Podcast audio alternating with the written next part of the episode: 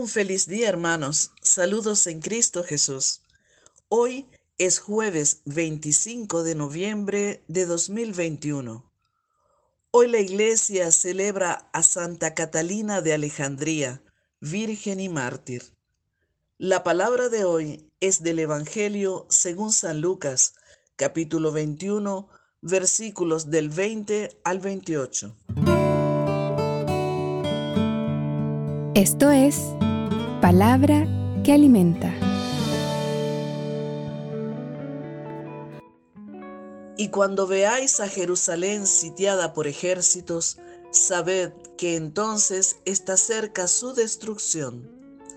Entonces los que estén en Judea, que huyan a los montes, los que estén en medio de Jerusalén, que se alejen, los que estén en los campos, que no entren en ella porque estos son días de venganza para que se cumpla todo lo que está escrito. Hay de las que estén encintas o criando en aquellos días, porque habrá una gran calamidad en la tierra y un castigo para este pueblo. Caerán a filo de espadas, los llevarán cautivos a todas las naciones, y Jerusalén será pisoteada por gentiles hasta que alcancen su plenitud los tiempos de los gentiles. Habrá signos en el sol y la luna y las estrellas, y en la tierra angustia de las gentes, perplejas por el estruendo del mar y el oleaje, desfalleciendo los hombres por el miedo y la ansiedad ante lo que se le viene encima al mundo, pues las potencias del cielo serán sacudidas. Entonces verán al Hijo del Hombre venir en una nube con gran poder y gloria. Cuando empiece a suceder esto, levantaos, alzad la cabeza, se acerca vuestra liberación. Palabra del Señor. Gloria a ti, Señor Jesús. Reflexión.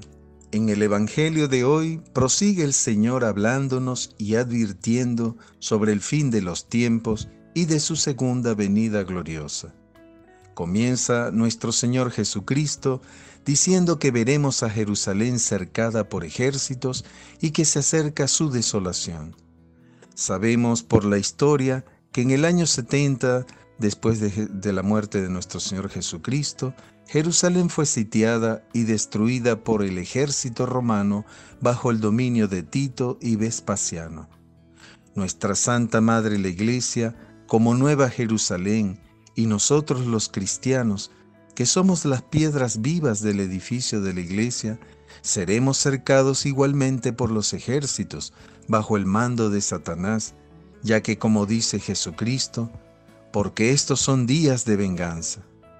El demonio sabe que le queda un tiempo limitado, ya que la segunda venida de nuestro Señor sucederá sin que nada lo impida y entonces combate a la iglesia y a los cristianos porque quiere destruir la creación de Dios y sobre todo porque quiere que muchas almas se pierdan y no reciban el reino de los cielos.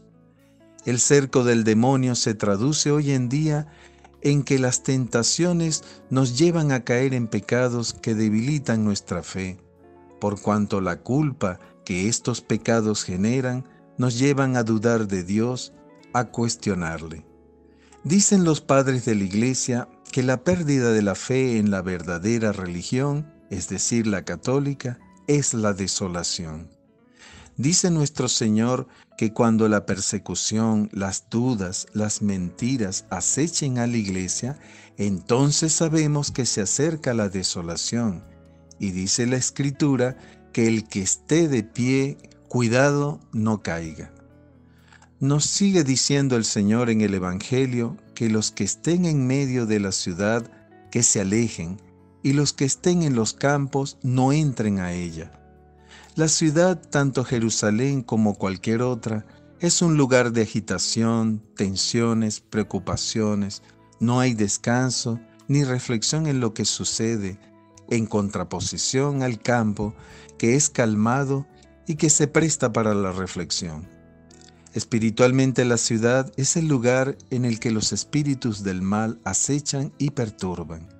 El cristiano es aquel que está llamado a estar en armonía con Dios, lejos de la perturbación, de la influencia del mal.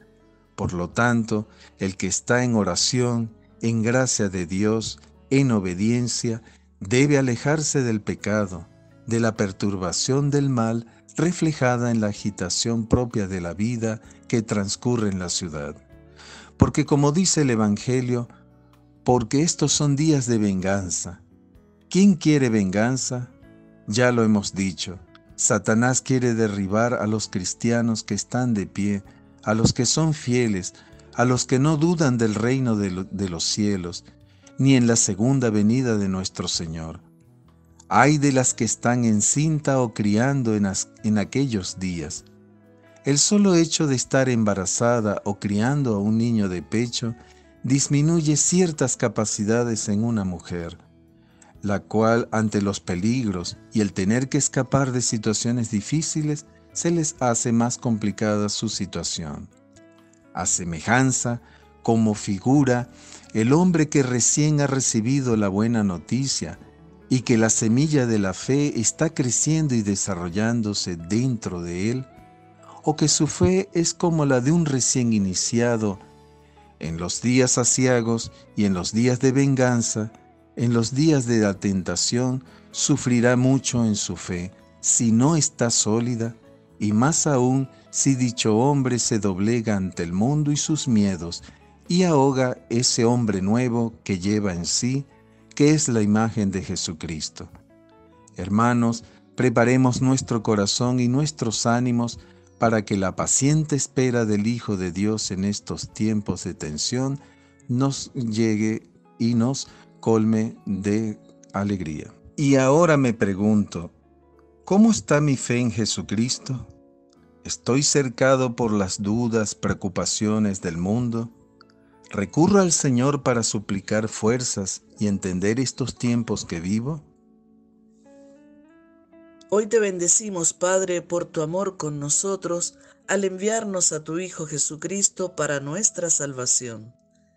Danos la gracia para discernir los signos de estos tiempos y que sepamos esperar con fe en la promesa de nuestro Señor Jesucristo de su venida gloriosa que seamos colaboradores de tu reino celestial, que estemos atentos a tu venida cada día, cuando con misericordia nos das tu palabra y la vida para recrearnos en ella. Hoy ofrezco rezar el rosario por mi conversión y la conversión del mundo entero. Hermanos, que el Señor hoy nos regale una jornada llena de gracia, de bendición y de reflexión en la palabra del Señor.